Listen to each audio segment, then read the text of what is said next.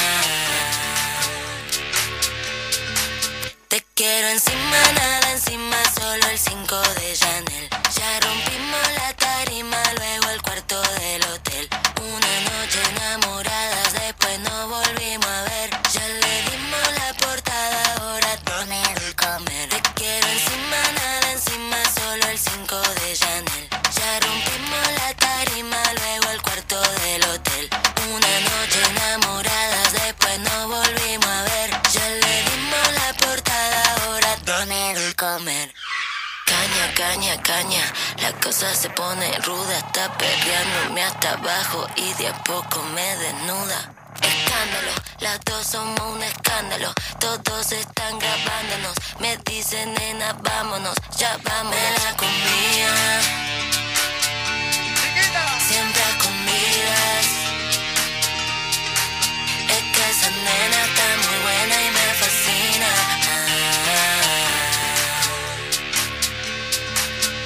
quiero encima, nada encima, solo el 5 de Chanel. Ya rompimos la tarima, luego el cuarto del hotel. Una noche enamoradas, después no volvimos a ver. Ya le dimos la portada, ahora poner el comer. Quiero encima, nada encima, solo el 5 de Chanel. Ya rompimos la tarima, luego el cuarto del hotel. Una noche enamoradas, después no volvimos comer. Encima, encima, solo el 5 de Chanel. Ya rompimos la hotel. Encima, encima, solo el 5 de la tarima,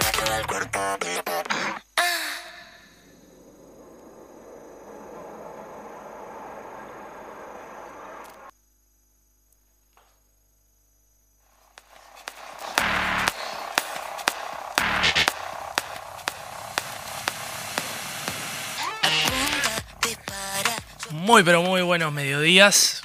Estamos en una nueva entrega de lo que es el programa más escuchado de lo que es en los lunes a esta hora, que es La Mecha. Programón. Estábamos escuchando a Lali Espósito, N5 más precisamente, para la sorpresa de la conductora que se está aquí a mi derecha. María Arias, ¿cómo andás? Ah, Siempre a tu izquierda yo. ¿Sí? No, pero estamos, no estamos sentados así. Bueno, ¿Te, pero te animás a hablar mientras claro. cierro la puerta? Bueno, estoy hablando mientras Rodrigo cierra la puerta, porque esto es un programa de radio, entonces no lo ven. Así que ahí está cerrando la puerta, terminó de cerrarla, estaba caminando de nuevo a sentarse y se sentó. ¿Qué opinás de la elección del tema? No escucho mucho Lali, lo dije la otra vez cuando estábamos hablando de la de lo que había sido su show acá en el Antel Arena, pero está bueno darle espacio. Te noto un tanto agitada. Sí, acabo de llegar, Rodrigo. Eh, Pero me refería más que nada a mi elección de la temática. Ah, no, está otra bien. cosa. No, no sé qué esperaba, porque ayer estuvimos preguntándole a la gente que quería escucharnos, nos dieron mucho, mucha cabida a la pregunta y ta, definitivamente no esperaba que pusieras Lali. Traje, eh, hay muchos tópicos para hablar y La empezando. camiseta alternativa de Uruguay. Sí, ese es otro de los temas. Pero puse el Ali más que nada para, para hacer una, una tertulia y, y debatir sobre lo que es la modalidad que ha adoptado la artista argentina. ¿A qué te referís con modalidad? El chuponeo masivo en los shows en vivo. Ah, Este, ya me está cayendo un poquito espeso. No me quiero poner... eh, o sea, no es una modalidad, o sea, es como algo que empezó a hacer ella, pero no es que es un chuponeo masivo en sus shows. Sube a una persona y le da un beso. No, no, no, falso. Se baila con todos los- se besa con todos los bailarines también. Ah, no sabía. Sí, el otro día se, se chuponía a Santiago Maratea. Ajá. ¿Lo tenés? Sí, sí, el que hace las colectas. Sí, caridad. Eh, Sí, este. Pero bueno, vamos a ver cómo sigue esto. Espero que no se replique y no se vuelva como una moda, porque ya ha dado un poquito de cringe. No, pues es un viejo conservador. La estoy escuchando, aparte está buena esta canción. ¿Qué te parece la remera alternativa de la selección horrible, uruguaya? es la cosa más espantosa de este mundo. Aparte, pues, se puede decir la marca, ¿no? Y sí, Ah. supongo que sí, todo el mundo sabe. ¿Viste las camperas de Adidas? Las reversibles. Hicieron ahora, o sea, ahora las selecciones que están con Adidas van a tener camperas que van a ser reversibles. Entonces, como un lado es tipo la camiseta y si lo das vuelta es tipo la Está alternativa. buena esa. Está de más. Paréntesis. ¿Qué le pasa a un león si se come un jabón? A ver, Para no decir la marca. Ahora es Puma.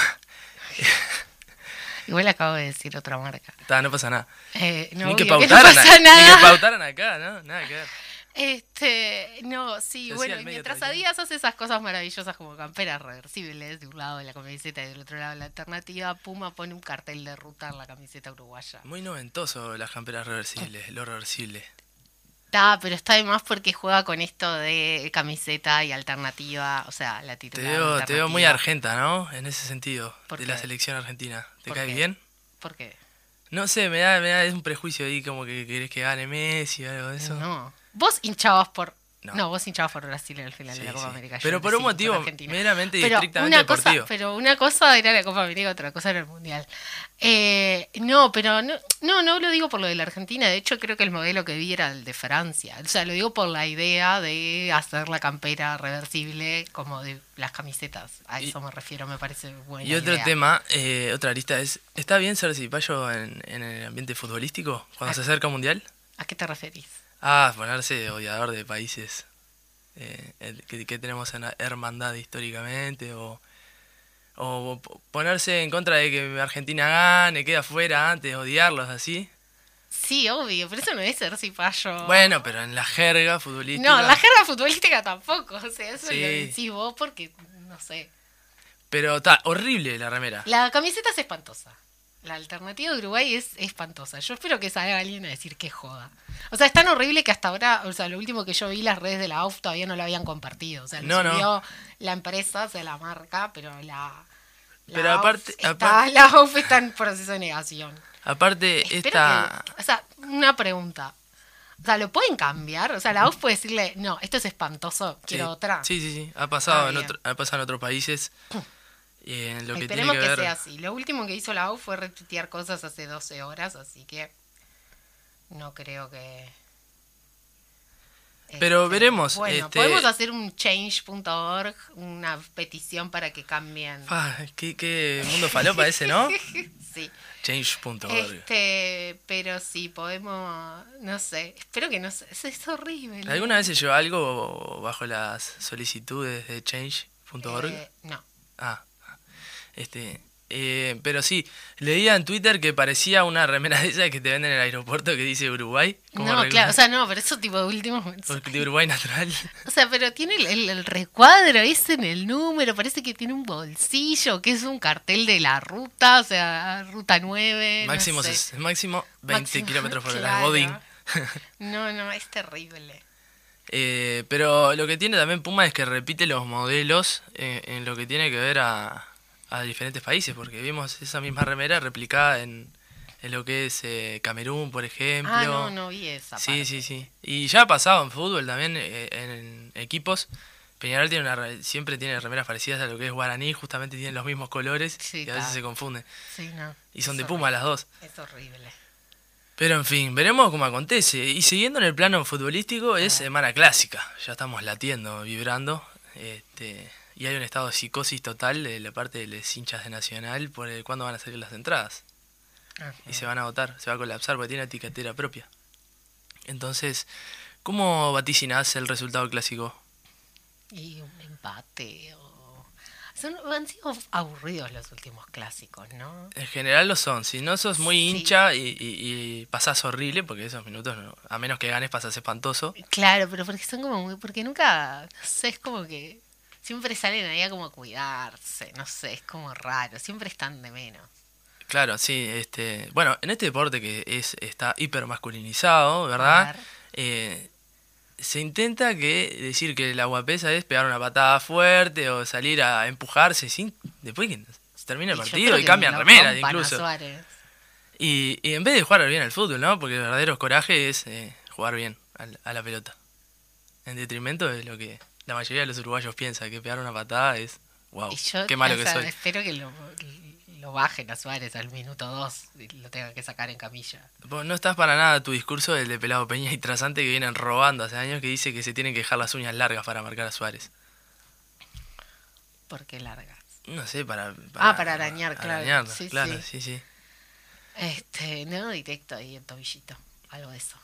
Mirá, vos eh, en, O sea, tu, hay que ganar. en tu experiencia futbolística eras de pegar patadas. En mi experiencia futbolística, mi hermana sí fue cuenta que una vez fue a verme un partido y entré yo y al rato sacaron a dos.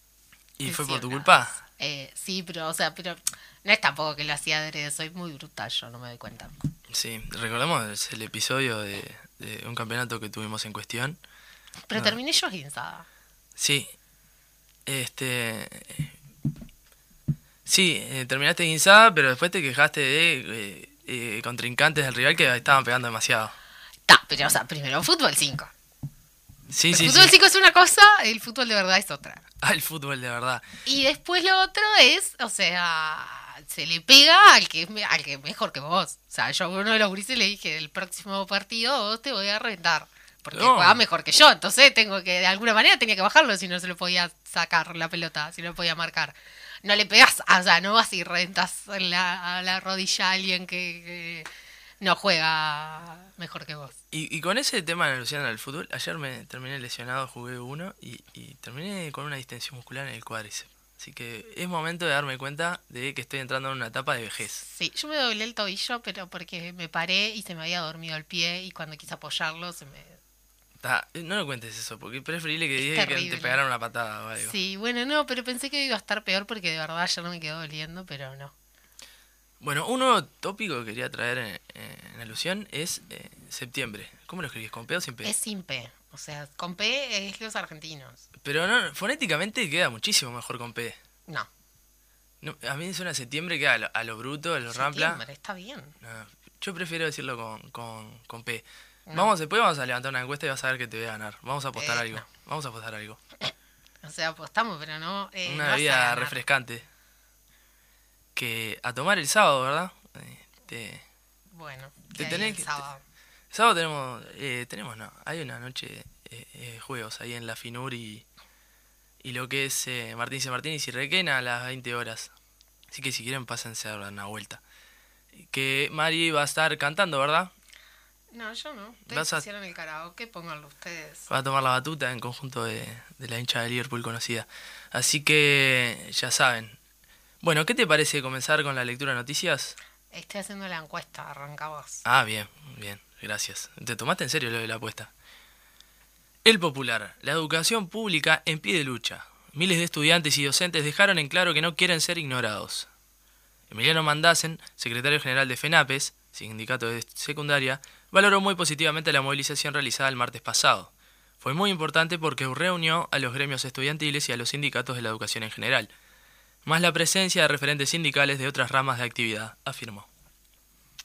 Bueno, antes de, de desplayar y, comentar un poco la noticia, eh, también tenemos, tenemos en, nuestros planes eh, para próximos programas a futuro, aprovechando la coyuntura actual y la discusión que se realizó en Twitter, hacer una especie de debate entre Emiliano, que ya lo tuvimos acá, Es él estuvo por acá. Emiliano Mandasen, y lo que es eh, Felipe Chipani.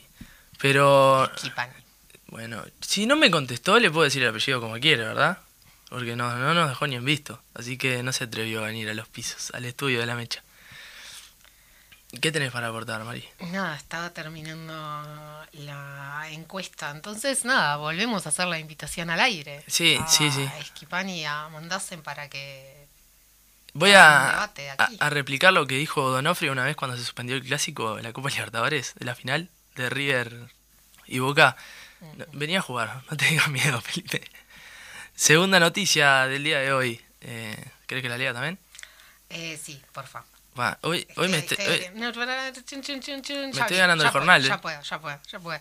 Estaba pasando la encuesta, que dicho sea de paso ya va ganando septiembre. Ya porque votaste no, vos. no solo por mi voto, no solo por mi voto. Ya tenía, cuando yo fui a votar, desde mi cuenta personal, por supuesto, ya tenía dos votos. ¿Tenés cuenta personal ahora de Instagram? No, la hice en Twitter. Ah, en Twitter. Está, está, está. Ah, la tengo que hacer en Instagram también. Sí, porque ahí Bueno, se ve más la gente. ahora- en Twitter no puedo perseguir a la gente que votó en contra mío. Bueno, eh, persecución a la libertad de expresión acá al aire del conductor. Es moneda corriente en el día de hoy en los medios. Eh, bueno, ahora cuando terminemos de leer las noticias la hago en Instagram. Eh, otros dos peajes pasarán a ser automáticos. ¿Cuáles son y qué pasará si no tenés telepeaje? El Ministerio de Transporte informó que la automatización comenzará el próximo lunes y no se recibirá más dinero en efectivo. En concreto, la cartera informó que será en el peaje de la ciudad Centenario, departamento de Durazno, ubicado en el kilómetro 246, y el otro será el peaje de Capilla de Chela, ubicado en ruta 9, como la camiseta alternativa, kilómetro 79,5. El ministerio aclara que en estos puestos ya no se realizarán pagos en efectivo, sino que los vehículos podrán efectivizar el desembolso a través del dispositivo electrónico tag del telepeaje. Está bien. Inclusión financiera para los. Sí, o sea, lo que siguen igual Para es como, o sea, el- tema de la, la automati- la automatización y, y- y la aplicación de tecnologías en puestos de trabajo, es que en vez de que eso facilite o mejore la calidad de vida de la gente, como quien dice, lo que hace es tipo nada, te quedaste sin laburo, suerte en pila, manejate, eh, y no, no se pone como al servicio de, de las grandes mayorías, sino de lo que es más rentable. Sí, claro, aparte se puede hacer transacciones en efectivo de, de miles y miles de dólares, pero esto tiene que ser sí o sí con débito. Incongruencias eh, del gobierno. Turno de seguir, y esta es una, una noticia que te va a gustar, Mari, A y porque es del estilo de música que te gusta o te gustaba, de pantallazo.uy, qué gran portal. Para que mi gata prenda los motores. Ajá. Gasolina de Daddy Yankee es la mejor canción de reggaeton. Qué mal está escrito reggaeton ahí. Según Rolling Stone. El tema que pertenece al disco Barrio Fino se ubica primero en la lista, seguido por Quiero Bailar. ¿La conoces? No, creo que no. ¿Para que te retosen? No, tampoco. Dile. Sí. Y Yo Voy. Gasolina es la canción del puertorriqueño Daddy Yankee, que ubicó el reggaetón urbano a nivel internacional. Fue elegido por la revista Rolling Stone como el número uno de las 100 canciones de reggaetón de todos los tiempos. Eh, la mejor canción de reggaetón es Diva Virtual. Es todo lo que yo voy ¿Cuál a es? decir. Es la de Don Omar. Sí, sos fan de Don Omar, ¿eh? Ni el mismísimo Don Omar, Don Omar se anima tanto. Pero tirame a ver cómo es la canción, que no la conozco. No voy a cantarla. No, pero verseala. ¿eh? no. no. La conoces, sí, es reconocida. Es la mejor canción. No es que sea fanática de Don Omar. Conozco tres o cuatro canciones. Me gustan más las canciones de Don Omar que las de Daddy Yankee. Bien. Este, ¿Qué te parece si... eh, turno de seguir? Sí, para que. Acá. Ay. ANEP. ANEP conocía la situación de hambre de niños y adolescentes del, del 2020. Entre el 2020 y el 2021, la ANEP avaló la implementación de dos encuestas para evaluar la prevalencia de la inseguridad alimentaria en hogares de niños, niñas y adolescentes escolarizados en Montevideo. La investigación fue realizada por el Núcleo Interdisciplinario de Alimentación y Bienestar de la UDELAR. Los resultados negativos del estudio fueron enviados oportunamente a las autoridades que evitaron su difusión, alegando que se trataba de informes técnicos de uso interno. Brecha solicitó los documentos a través de un pedido de acceso a la información pública. Bueno, ahí vemos cómo eh, nada, al gobierno básicamente no le importa que haya menores de edad pasando hambre en los ámbitos educativos. No, ¿qué le va a pasar si no lo dejan repetir la vianda? Claro, pero digo, o sea, ahí. eso te- se suma el, el- el saber que la mayoría de, de los... de la, va, la mayoría no, pero que hay una enorme cantidad de niños, niñas y adolescentes que van a estudiar con hambre y así todo seguís implementando ese tipo de, Claro, de políticas.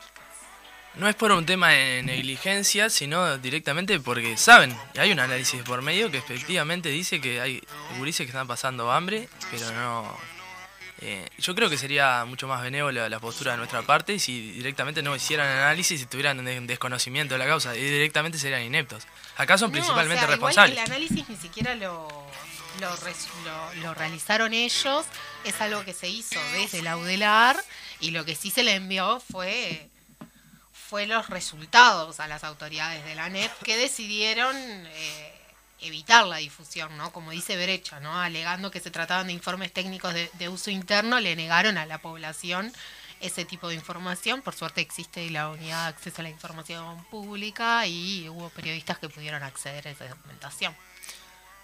Eh, nada más para decir, así que sigamos con la diaria. Tras aprobación de marco curricular en, sin votos docentes, la reforma continúa su marcha en ANEP mientras se procesa la elaboración de planes y programas. Para Adriana Aristimuño y Juan Gavito, el documento definitivo quedó mucho mejor y ganó respecto al preliminar. Pero Julián Mazzoni y Martín Pastorino no se, eh, no se ven cambios sustanciales.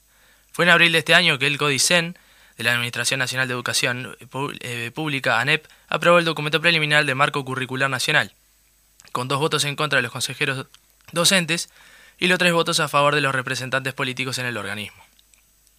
El viernes 12, con los mismos apoyos y negativas, el marco curricular nacional dejó de estar en construcción y fue aprobado por, tres, eh, por tras algunos meses de discusiones, aportes y rechazos de distintos actores.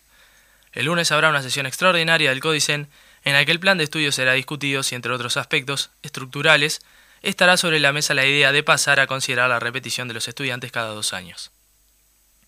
Bueno, este, resoluciones sin la opinión de los docentes es una moneda corriente, ¿no? Sí, además este, estuvieron diciendo en la prensa como que la mayoría de las ATD se había posicionado a favor, cuando en realidad de las 32 ATDs que se hicieron, ATD, las Asambleas Técnica Docente, 20 eh, tomaron una postura contraria a esta reforma que se intenta que se intenta impulsar. Sí, no, y aparte, eh, según ese fragmento y por lo que hemos hablado también, eh, no hay interés alguno en considerar la opinión de los docentes de, y, y en centralizar en lo que es en las decisiones en, en el codicen mismo, en las direcciones. Eso eh, opacando la participación que pueda tener eh, las ATD. Mari, No, sí, o sea, es eso. ¿Querés que lea la última? era eso. Ah, bien. Eh, jugadores de selección vestirán en Qatar trajes confeccionados con lana merino uruguaya. El proyecto será presentado este martes por el ministro de Ganadería, Fernando Matos, y el presidente de la AUF, Ignacio Alonso. El proyecto acordado entre el gobierno y la AUF implicará que los jugadores de la selección uruguaya durante el Mundial utilicen trajes confeccionados con lana merina uruguaya altísima calidad, informó en un comunicado Uruguay 21. El objetivo de la iniciativa es promover a Uruguay como exportador de productos naturales diferenciados y de alto valor y como referente en moda y diseño sustentable. Eh, Qué choto, por favor. espero que mañana digan algo de la camiseta alternativa, como por ejemplo que le dijeron a Puma que cambien. A esta altura estoy para tener la remera alternativa con lana, este, con este tipo de lana. Que sea así, antes de la que presentaron el día de hoy. Este, de, no sé cómo es. ¿Conocés la lana, Merino? ¿Tenés alguna No, no sé atuendo? nada de lanas. Espero que no vayamos por lana y terminemos esquilados en lo que es el mundial. Parafraseando. Querías hacer ese chiste. No, no, no era un chiste, es un dicho nomás. Bueno, Eh, ¿Cómo decís que nos va a ir? Y nos va a ir bien, nos va a ir bien. Yo le tengo fe. Este, y hoy como vamos, a- vamos a tener una columna cortita de cierre, que en lo que es nos había quedado pospuesta en los últimos lunes con respecto a lo que es el Mundial. Y teniendo en cuenta los eh, un país del grupo de Uruguay. Tenés tres, tenés que adivinar cuál es. Gana. Ganaste. Esa fue era el único que me acordaba. Después está Portugal y Corea del Sur. Portugal. Que eh, tenemos buenos antecedentes, por lo menos. Dejamos Sí, afuera sí, a Corea del Sur, dejamos afuera a también. Ghana. Y en el último Mundial dejamos afuera a Portugal. Sí, sí, sí. La, la imagen de Cristiano sacando a Cavani. Sí, eh, ahí levantó un poquito. O lo que se difundió mucho es Cristiano Ronaldo haciendo el gesto de aprobación ante el himno uruguayo, así, aplaudiendo y haciendo el gesto de aprobación, como que estaba bueno. A veces eso ahí con una cosa tan pelotuda, ¿quién es? No, no sabe saber nada de música, Cristiano Ronaldo. No, aparte, o sea, el himno, yo qué sé. Sí, no. De En canción. fin, está bueno igual. Paisano tiene himno, no sé. O si juremos con. Gloria Moral y dice, ¿no? Septiembre, claro, sí, sí, decís septiembre. Ganaron los Pumas a imagino. All Blacks. Este, mm, turno de ir a la pausa comercial. Ok. Este, no sin antes hacer un saludo especial eh, lo que fue el jueves, haciendo alusión en la jornada del comité de base, El comité de base, es verdad. que estuvo muy buena, en una participación bastante activa de, de- de compañeros y compañeras, y resaltar la actuación de, de los jóvenes y las jóvenes. Nosotros somos eso, aunque Mari lo reniegue y me diga que soy un viejo conservador. Y también lo que fue el, el aniversario septua- sep- pará, 60 el aniversario 67. Ah. me puse a prueba. A ver, ¿lo No tenés? Eh, no, ni siquiera lo voy a intentar. Sextuagésimo. ¿es? No, Eh, debe ser septuagésimo séptimo. ahí está, bien. Y de la UJC, De la gloriosa Unión de Juventudes Comunistas, es verdad. Así que el saludo bien grande a todos y todas quienes integran la UJC, la gloriosa UJC, en, ese día tan especial para quienes lo integramos. Y turno de vender el programa antes de la pausa comercial. Después de lo que es la tanda, se viene Gonzalo Neves. Eh, va a hablar de soberanía alimentaria y de huertas educativas. Un, un tópico que teníamos en el tintero y que le queremos traer a colación en este día de hoy, en este precioso lunes. Tanda comercial y volvemos con Gonzalo.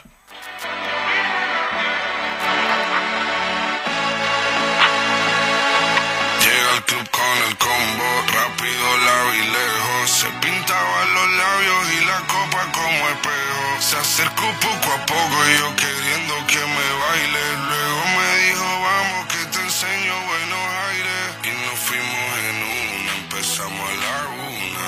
Y con la nota rápido nos dieron las tres. Perreamos toda la noche y nos dormimos a las diez. Ando rezando la Dios para repetirlo otra vez. Y nos fuimos en una,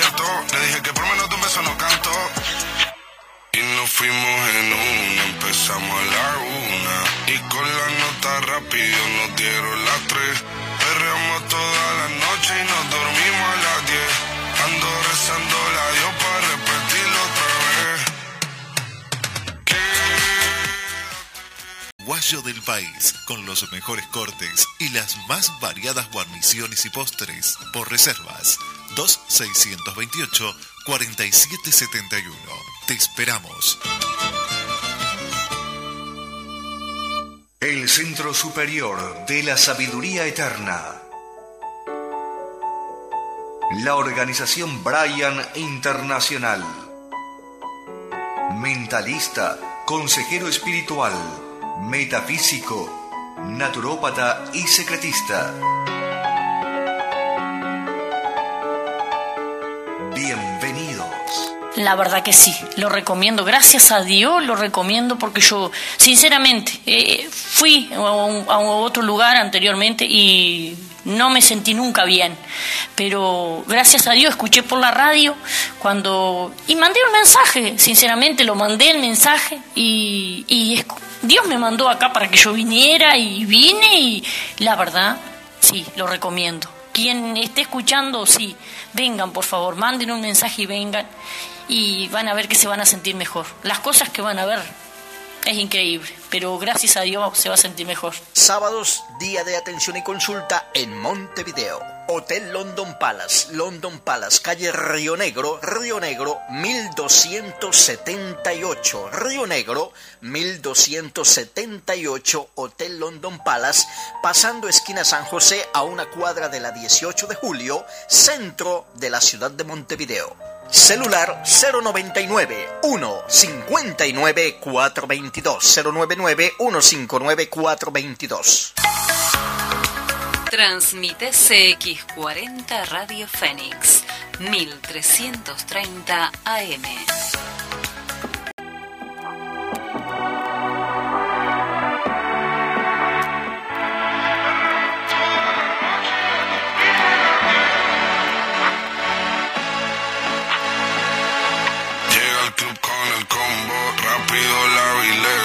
Se pintaban los labios y la copa como espejo. Se acercó poco a poco y yo queriendo que me baile. Luego me dijo, vamos que te enseño buenos aires. Y nos fuimos en una, empezamos a la una.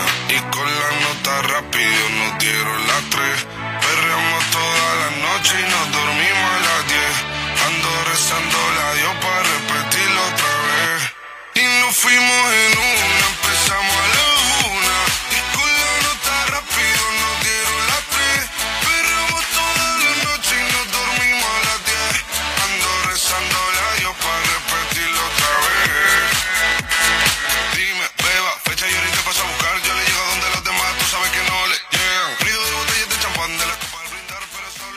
Volvemos con más de la mecha. ¿Cómo te llevas con Quevedo y Bizarro?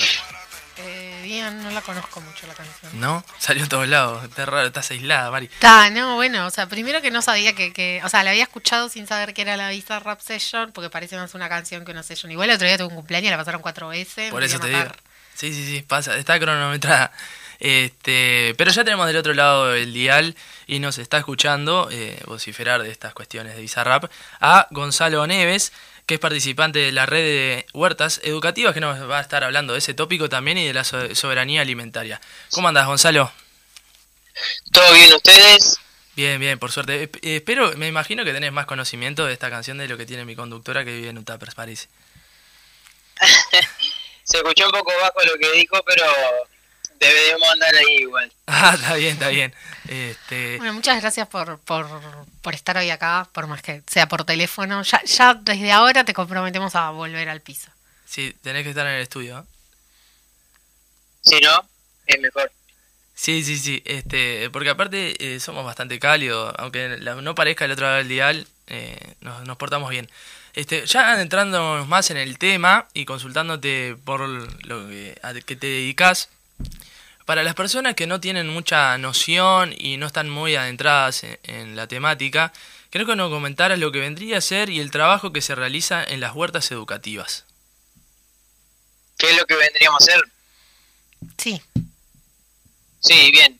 Nosotros trabajamos desde el, el- el marco de la agroecología. Con, ah, tiene muchas vari- variantes, eh, ya sea biodinámica, eh, huerta orgánica, huerta regenerativa, tiene muchas formas. Pero esencialmente la agroecología es un, co- un conjunto de tres disciplinas. Eh, ciencias sociales, ecología y las ciencias del agro. Y en este sentido, hacer huerta sustentable, así es, por- para decirlo en pocas palabras. Y en este sentido también lo hacemos educativo, para que, ¿qué pasa? En general, el productor orgánico eh, protege, estimula y reproduce eh, la biodiversidad, la trata de cuidar, por eso la ecología, ¿no? Bien. Entonces, ¿qué pasa? Nosotros desde ese marco eh, tratamos de trabajar con los estudiantes de, de muchos contextos y situaciones. Yo trabajo esencialmente en el municipio de F, eh, en la zona Ruta 8, con la red de huertas educativas y como tallerista de huerta en varios centros educativos y desde mi casa también. Y lo que hacemos es eh, enseñarles lo- los, lo- los temas básicos de cómo desde la semilla hasta la cosecha y eh, volver a cosechar eh, el alimento y la semilla para volver a replantar. Todo el círculo y en eso eh, cómo se hace de manera lo más natural posible y con, por ejemplo, respetando las tres M, que vendría a ser materia orgánica, minerales y micro, microorganismos beneficiosos. Y ahí vamos trabajando. ¿Cómo surge esta red y qué alcance tiene? Esta red tiene el alcance de más o menos de Bella Italia hasta kilómetro 21, más o menos, ruta 8. Eh, y bueno, y surge a partir de la red nordeste que ya venía trabajando en otras cosas, con venía trabajando con el municipio de F, con la intendencia, venía eh, trabajando con un montón de instituciones educativas, pero en otros temas. Y el año pasado, a fin de año, se hicieron las primeras reuniones de esto y qué queríamos lograr, planteamos los objetivos y bueno, la idea es lograr un, una, un intercambio sano desde la agroecología con todas las, las instituciones educativas que estén interesadas en el tema, ya sea que sepan del tema o no, y la idea es que si no sabes del tema pero querés estar, que estés abierto a aprender, ¿no? Hay muchas muchas personas profesionalizadas en varios ámbitos, profesores de biología, química, eh, bueno, yo soy tallerista de huerta, eh, hay eh, de gente de investigación, un montón de docentes de varios, varios temas interesados en esto y, y en la gran mayoría las instituciones educativas están totalmente enteradas de esto. ¿Y qué pasa? También trabajamos un poco con con personas del, del MIDES que van regulando todas las conexiones y van haciendo todas las conexiones, digamos que van, se presentan en la institución educativa y luego hacemos todo el, todo el nexo y hacemos reuniones una vez una vez por mes. Y ahí vamos ya sea un paseo en conjunto que hemos ido al, al, al botánico hicimos un encuentro donde hicimos intercambio, vínculos con los estudiantes, entre ellos, que sepan que son parte, los estudiantes son parte de la red, no solo los docentes. Y en este sentido colaborar para que las huertas eh, se hagan de manera sustentable, pero también que se amplíe el conocimiento a, todo, a todas las edades y todas las personas. Justamente de eso te quería consultar, Gonzalo, eh, específicamente de la receptividad que tuvieron de las instituciones educativas y cómo fue la respuesta de, la población en general, sobre todo de, tu caso del municipio de F. ¿Cómo fue la respuesta de las instituciones o del municipio de F? De las dos en, general. este Positiva. Eh, por ejemplo, el municipio de F nos ayuda a, por ejemplo, tener, en la intendencia tienen un compost que lo maneja Tresor y el municipio de EFE ha puesto el vehículo varias veces para trasladar esta tierra del compost de la Intendencia a los centros educativos. ¿Viste? Y los centros educativos siempre abiertos para poder hacer huertas, eh, bueno, más allá de que tengan espacios verdes o hacer huerta urbana, ¿viste? Pero siempre abiertos a trabajar porque esto es un tema que sabemos que genera lo que el otro tema que estamos conversando, que es la soberanía alimentaria, ¿no? Que llegar con el alimento a todas las personas y que el pueblo se apropie del conocimiento y de las formas de hacerlo. Sin lugar a dudas. Este, ya pasándolo a un plano ya más genérico y más, más eh, global, por lo menos en Uruguay, ¿sentís, y esto es a título personal te lo, te lo pregunto, eh, ¿sentís eh, que se le da la relevancia o la importancia o ha crecido la temática, lo que tiene que ver con la agroecología, la importancia en este último tiempo? Sí, claro. Eh, yo estoy enterado de cómo, cómo trabaja, por ejemplo, la red de agroecología que se encargó de, del Plan Nacional de Agroecología y lo vienen trabajando desde, desde muchos lugares y ha sido eh, ampliamente trabajado por la gente de la red de agroecología y militado y la verdad que es un espectáculo el trabajo que hacen ahí y el trabajo que hacen muchas otras personas en, en otros lugares eh, difundiendo ese tipo de cosas para poder apoyar y, y bueno, y llegar a... El Plan Nacional de, Agroecología busca también financiamiento y ya está en manos de, de las personas en, vínculo con el poder legislativo, con grupos de trabajo, equipos multidisciplinarios, etcétera. Ya está en camino todo este trabajo y está todo escrito. Eh, te escucho hablar y, y se, se, nota que hay un arduo trabajo de, ahí, de, de coordinación, de fuerza militante y sobre todo de, de movimientos sociales. Yo te quería eh, eh, preguntar por lo que es el apoyo gubernamental. Hablaste recién del Poder Legislativo. Eh, ¿Ya se han acercado? Sí. ¿Hay un interés eh, ferviente en la temática? Sí, sí, sí, sí. Claro. Este, y ahora pasando al, al, segundo tema en cuestión de que ya ah, te adentraste anteriormente, que es importante, sobre la soberanía alimentaria, eh, haciendo como una especie de, análisis sobre lo que puede ser el, el COVID-19 en estos últimos eh, dos años. Esto se pudo ver, atentó contra la soberanía alimentaria de este país. No sé cómo lo pudiste ver. De... Yo, claro, no, por, por supuesto que atentó eh, ¿Qué pasa? No, el COVID-19 y el contexto económico y la seguridad alimentaria fue, fue un impacto gravísimo para las personas que de, bajos recursos y del municipio F principalmente porque es uno de los municipios más precarizados. Te podré imaginar que he visto un montón de realidades, eh, red de huertas, red de ollas populares, olla popular en toda la, en todos los barrios, más de una en un barrio. Eh, y, y, todo esto, lo de las huertas, cómo aprender a plantar, etcétera, se vincula eh, ampliamente y se ha tratado de estrechar vínculos con este tipo de, iniciativas para eh, que, sea de manera horizontal eh, el, el, trabajo y el, y el conocimiento, ya sea de, de cocinar hasta plantar y, y cosechar para cocinar, ¿no? Y bueno, las personas están respondiendo desde los barrios con estas iniciativas. Eso te iba a preguntar cómo se vinculan esta red de huertas con iniciativas como las ollas populares. ¿Hay un trabajo bueno, eh, se, ha, se, han planteado, viste que empezó el año pasado, ¿no? Sí. Eh, se ha planteado por ahora eh, solicitado reuniones y eso, pero todavía no hay fecha de las reuniones. Seguro que queremos reunirnos, eh, tanto las ollas como nosotros. Claro, es, es, importante esa coordinación y, y, teniendo en cuenta la coyuntura. Ahora, sí. eh, teniendo en cuenta la soberanía alimentaria, eh, ¿cómo se la defiende en, en esta coyuntura actual de eh, que cada vez las tierras están apropiadas en, en, en menos manos, que hay una acumulación de tierras por parte de pocos, y de la importancia de, del derecho a la tierra? De, ¿Cómo se defiende?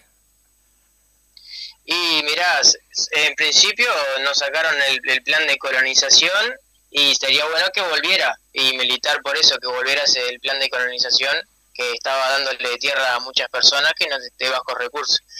Y después, bueno, eh, es militarlo, ir a las movilizaciones, ¿entendés?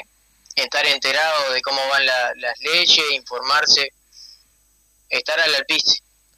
Bien. Y nosotros hacemos eso si, si una persona, en, en, tu caso particular y, en la red de, huertas educativas, si una persona se quiere eh, sumar y quiere aportar desde el lugar que pueda y, no está interiorizado en, en, el tema, ¿cómo lo puede hacer? ¿Cómo puede llegar? Y mira, eh, nosotros, ya sea que pueda comunicarse conmigo, pero nosotros estamos eh, en, en varios lugares, no tenemos un lugar físico, pero puede ir a, yo qué sé, el, una institución educativa de acá de la zona, eh, puede ir al PIM y pedir contacto ahí, Programa Integral Metropolitano, que está acá en kilómetro 18, y, y puede ir a varios centros educativos. Yo estoy en el Liceo 49, y después está el Hogar Maristas en el kilómetro 16, y hay varios otros otra institución donde puede golpear la puerta y preguntar y, y unirse a una de las reuniones y informarse. Eh, bárbaro. Hablabas de, de, que estás en un liceo, ¿cómo, cómo viste la participación de, y el interés que le puede generar a, a los y las adolescentes? ¿De, ¿De, la red o de la huerta en sí mismo? De, sí, de la huerta en sí mismo. De la huerta en sí mismo. Yo soy tallerista de huerta en el, en el liceo y bueno, eh, también es un espacio donde se generan vínculos sociales, ¿viste? No es solo para ir a aprender a plantar, es para ir y, y estar bien, sentirse cómodo con el espacio. Eh, a veces puede ir algún adolescente a, a que no le gusta tanto la huerta, pero quiere trabajar un poco para olvidarse de otros temas de repente. Un lugar de Y en ese sentido es una herramienta para varias cosas, no solo aprender a plantar. Y yo lo he visto por ahí también. Claro, sí, un, además de, de específicamente la tarea, un lugar donde puedan interactuar y, y- y sentirse sentirse cómodos. Bueno, muchas gracias eh, Gonzalo, muchas gracias por estos minutos. Ha, ha sido un placer conversar contigo sobre lo que tiene que ver con las huertas educativas y la soberanía alimentaria. Y, y como hacemos con todos y todas las entrevistadas, eh, te comprometemos nuevamente a, a salir al aire o, o venir al piso. Muchísimas gracias.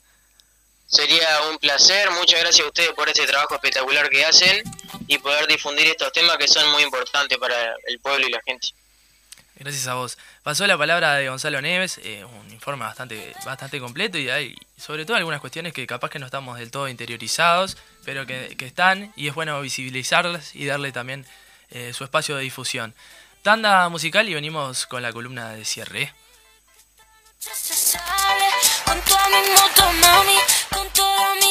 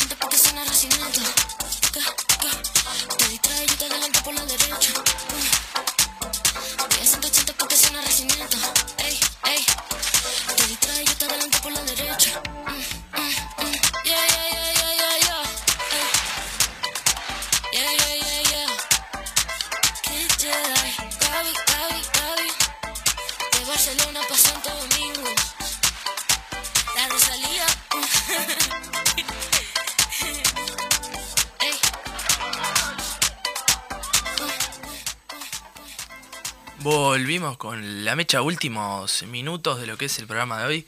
¿Cómo la pasaste? Eh, ¿Cómo ves tu lunes con esas heces? Eh, sigo viendo las repercusiones de la camiseta.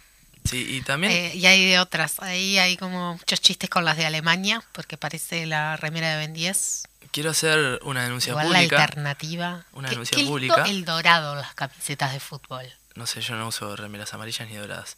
Eh, denuncia pública a la señorita, no me gusta esa remera, Mariana Arias, que en su afán de ganar una encuesta y su poder de competitividad, está sesgando totalmente y inclinando la balanza hacia la opinión que ella tiene, que es septiembre sin P, ¿no? Septiembre. A, a lo, a lo rampla, así nomás, septiembre. Septiembre. Sí, fonéticamente horrible. Bueno, pero Vamos ganando, las, eh, va- o sea, va ganando septiembre como ser de bien en las dos redes sociales. un meme que pone el peso a la persona que va a votar y en, en Twitter también. Eh, la verdad que no sos una persona del bien. Nunca dije que lo fuera.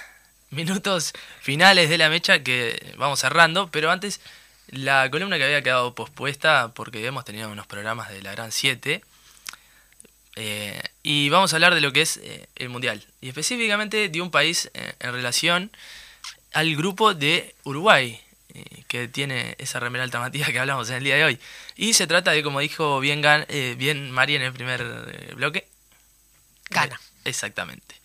Bueno, Ghana está en el oeste de África y limita con Burkina Faso, el país de que es oriundo Mari, Togo, Guinea y Costa de Marfil. Eh, es un país enriquecido por, con mucho oro, enriquecido entre comillas, ¿no? Lo que tiene en recursos minerales que después fueron explotados. Y es, a pesar de eso es una de las democracias más potentes de África. Mira. Eh, la capital es Accra y tiene 32 millones de habitantes. O para que no nos odien, ¿no? Sí, El no, daño claro. que le hicimos a tantas personas. Y bueno, ¿vos te- qué, qué te podés acordar de lo que fue el Mundial 2010 y en específico esos cuartos de final? ¿Te acordás dónde estabas en ese Sí, partido? claro, estaba con amigas y eh, fue era el día del cumpleaños de mi hermana, pero mi hermana estaba acá, yo estaba en Paysandú, todavía ¿Qué vivía edad allá. tenías? Tenía 16. Bien. Este, y nada, estábamos con amigas con las que nos habíamos juntado a ver. No, ese fue el primer partido que nos juntamos Uh. a ver. Casi eh, estuvieron en el de Jetta, ¿no? Este, y tal, después había amigas que no, los penales no los quisieron ver. Ah, nervios a full. O sea, yo estaba dentro eh, y cada vez que gritábamos, tipo, entraban, se fijaban a ver qué había pasado, volvían a salir. Sí, y tal, después fuimos a, a festejar a la Plaza Artigas. O sea, en, Paysandú Uh, se hace siempre caravana por 18 de julio y termina en la Plaza Artigas. ¿Qué, te, ¿Qué te acordás de ese partido puntual? Me acuerdo que eh, de Fuchile, cuando Fuchile cae, que era como, no se sabía si se Sí, había roto el cuello o estaba no, muerto, ¿no? porque había caído muy mal. Me acuerdo de la tensión y tipo en un momento que lo enfocan así como muy cerca y se nota que está respirando y fue como, bueno, te respira. ¿Y en el penal? ¿Qué sentiste? Que ya estábamos afuera. Hasta acá, hasta acá, hasta acá llegó mi amor. Eh, cuando la mano de Suárez, sí, supongo que creí que, que iban a hacer el penal, no sé, ya después cuando los penales, sí. Bueno, hay un protagonista de eso y no es Luis Suárez. No, claro, Es el número verdad. 3 de, de- del delantero ganés que utilizaba la número 3 y que hace poco tuvo algunas salidas también y es Asamoah Gyan. No sé si lo conoces. No, lo único que sé es que erró ese penal, pobre muchacho. Tuvo una buena carrera. Jugó en el Udinese de Italia, está de Rennes, el Sunderland de Inglaterra también. Y en Arabia cobrando 17 millones por año, así que no le habrá afectado mucho. Sí, sí. No le haber afectado mucho lo que fue ese penal. En el plano económico. Más Claro. no en el plano anímico. Y no. Este, Nunca se pudo recuperar muy bien. Eh, hay un pedido especial de la madre que le risa, que después de ese penal que erró, le dijo, le- la madre le pidió específicamente, no patees más penales. No, claro. No patees más penales porque estás haciendo un daño a vos y me están hostigando totalmente. Yo vivo en gana todavía. O sea, Claro. No seas boludo, evitá hacerlo. Aparte, en ese mismo mundial había pateado dos penales más y los había hecho. Ah, bueno, está. Sí, eh, la, muerte, la muerte de su madre hizo que cumpliera la promesa y a partir de la muerte de la señora, No pateamos nunca más pateó un penal. Ah, bueno. Con la selección. Después en Arabia podía hacer Sí, lo que claro. quiera. Eh, hoy en día lo reconocen en la calle, eh, en tanto gana, y lo- eh, en todo el mundo porque erró el penal. Sí, más claro. no por la selección, es uno de los principales goleadores. Ah, Es más, Mandela, lo conoció Mandela por errar el penal también. Y tuvo un, no sé, fue un episodio medio confuso. Mandela en uno de sus discursos lo nombra también. ah. Porque fue en ese plano Mundial Sudáfrica 2010. Sí, y sí, también, sí. eh, Mandela stay alive en ese momento. Sí, sí. Y hace poco salió, está, tiene 36 años y está jugando en un equipo de la liga local de Ghana, casi amateur, tiene panza y todo. Y dijo que se estaba preparando hace dos meses porque quería que lo citaran a la selección, Ay, no, señor. porque quería tener la revancha de enfrentar a Uruguay y, y sacar, dar ese, ese sentimiento que tiene dentro, ese rencor hacia Uruguay y, y para poder ganar, y, bueno, valga la redundancia, y poder solventar un poco lo que pasó en aquel 2010, de que si no te acordás, Mari, eh, todo África estaba envuelto en la bandera Y sí, de Ghana. porque era el único equipo africano que quedaba en esos cuartos de final. Sí, sí, así que nuestra algarabía de 3 millones Sí, y, no, y poco claro, sí, eh, opacó Un continente. un continente entero y sobre todo le arruinó la vida a un pobre muchacho que cobraba 17 millones de dólares al año, pero aún así todo no era feliz. No, y claro. sigue con ese rencor. Eh, Sí, claro, yo también seguiría con ese rencor. Si lo buscan, no, aparte eh, con cuestiones de color, como la parte de Mandela, como la parte de la madre pidiéndole por favor que no patee nunca Sí, más sí. un penal y que en su lecho de muerte vaya y le digan, te prometo que no voy a patear más. Y que ahora con 36 años y ya casi retirado, ¿quién quiere, se- quiere volver. Y, en el mundial siguiente, que fue Brasil 2014, gana, clasificó. Sí, y él jugó el mundial, fue- hizo un gol. Hizo un gol. Este, No, y hay un dato más, porque él renunció a la selección hace tres años. Ah, O sea, quiere específicamente sí, volver sí, para jugar sí, contra Uruguay. volvió porque le tocó al grupo de Uruguay, si no, no hubiera vuelto. Claro. Pero bueno, esta fue la historia de Asamoah en un nuevo capítulo de Contracultura Mundial. ¿Qué te pareció? Era cortito, pero con datos de color y, y vamos a ver en más adelante qué podemos traer. Bien, eh, me, me gustó, me gustó. Así que, rememorando un poco, eh, vamos a, a tratar de hacerlo sufrir un poquito más a Samuel Gyan. Esperemos que le ganemos a Gana. Esperemos, esperemos pasar de la fase de grupo. Esperemos llegar a semis, por lo menos. Uh, un montón Pero en el 2018 que quedamos en cuartos. en cuartos. Bueno. Cómodos y contentos. Y en el 2014 también, ¿no? Octavos. En octavos. Pero fue por el tema de Suárez, jugamos contra Colombia, James Rodríguez era Maradona en ese mundial prácticamente. Sí, quedamos fuera en Sí, octavos. octavos, si ganamos le tocaba a Brasil. Sí, Pero bueno, sí. despecharon a Suárez por la mordida también. Sí, sí, ahí va. Este, no, claro, pasa que, claro, jugamos con Italia y con Inglaterra en fase de grupos, qué locura. Y le ganamos a los dos. Le ganamos a los dos. Qué Y locura, perdimos contra con Costa Rica Colombia. el primer partido. Sí, perdimos, sí, sí. Insólito. Qué locura ese mundial. Sí, tendríamos que haber ido, ¿no? Fue en Brasil, estaba lindo. Sí, yo no, no, yo no fui. No, no tenía plata tampoco. No, yo tampoco. Eh, Pero bueno, esta fue una nueva edición de la columna. Espero que les haya gustado. Y, y bueno, es turno de cerrar, ir redondeando lo que ha sido el programa de hoy, cuando faltan dos minutos para la una. Este, hicimos un gran programa. Llevamos adelante eh, de gran manera. Escuchamos a Lali Espósito, escuchamos a, a Quevedo de Session con Bizarrap. Y, y escuchamos a La Rosalía con Despechá. Ah, no, no conozco Rosalía. ¿No? La No, Rosalía. nunca escuché. De fuera, O sea, de fuera Bolsonaro, ¿no? conozco un par de canciones, una, y, y nada, y después tipo sé quién es, y obvio, y sé que tiene un disco que se llama Motomami y algo de un abecedario, pero no, no, no. Sí, eh, le hizo Lo del- sí, en el show sí. de Brasil. Lo que del le- Fora Bolsonaro lo vi, pero no, no, no, nunca escucho, no, no escucho. Mirá, hoy quedaste vos como más una, una veterana conservadora que yo, que estoy tratando de salir de ese molde y pongo música que escuchan las juventudes. De Eh, diversas sí. juventudes. Claro, pasa que yo no soy joven. No. Eh, bueno, Mari, saluda a tu audiencia y prometeles que la próxima semana vas a escuchar las músicas que están sonando en el día de hoy. Nos vemos.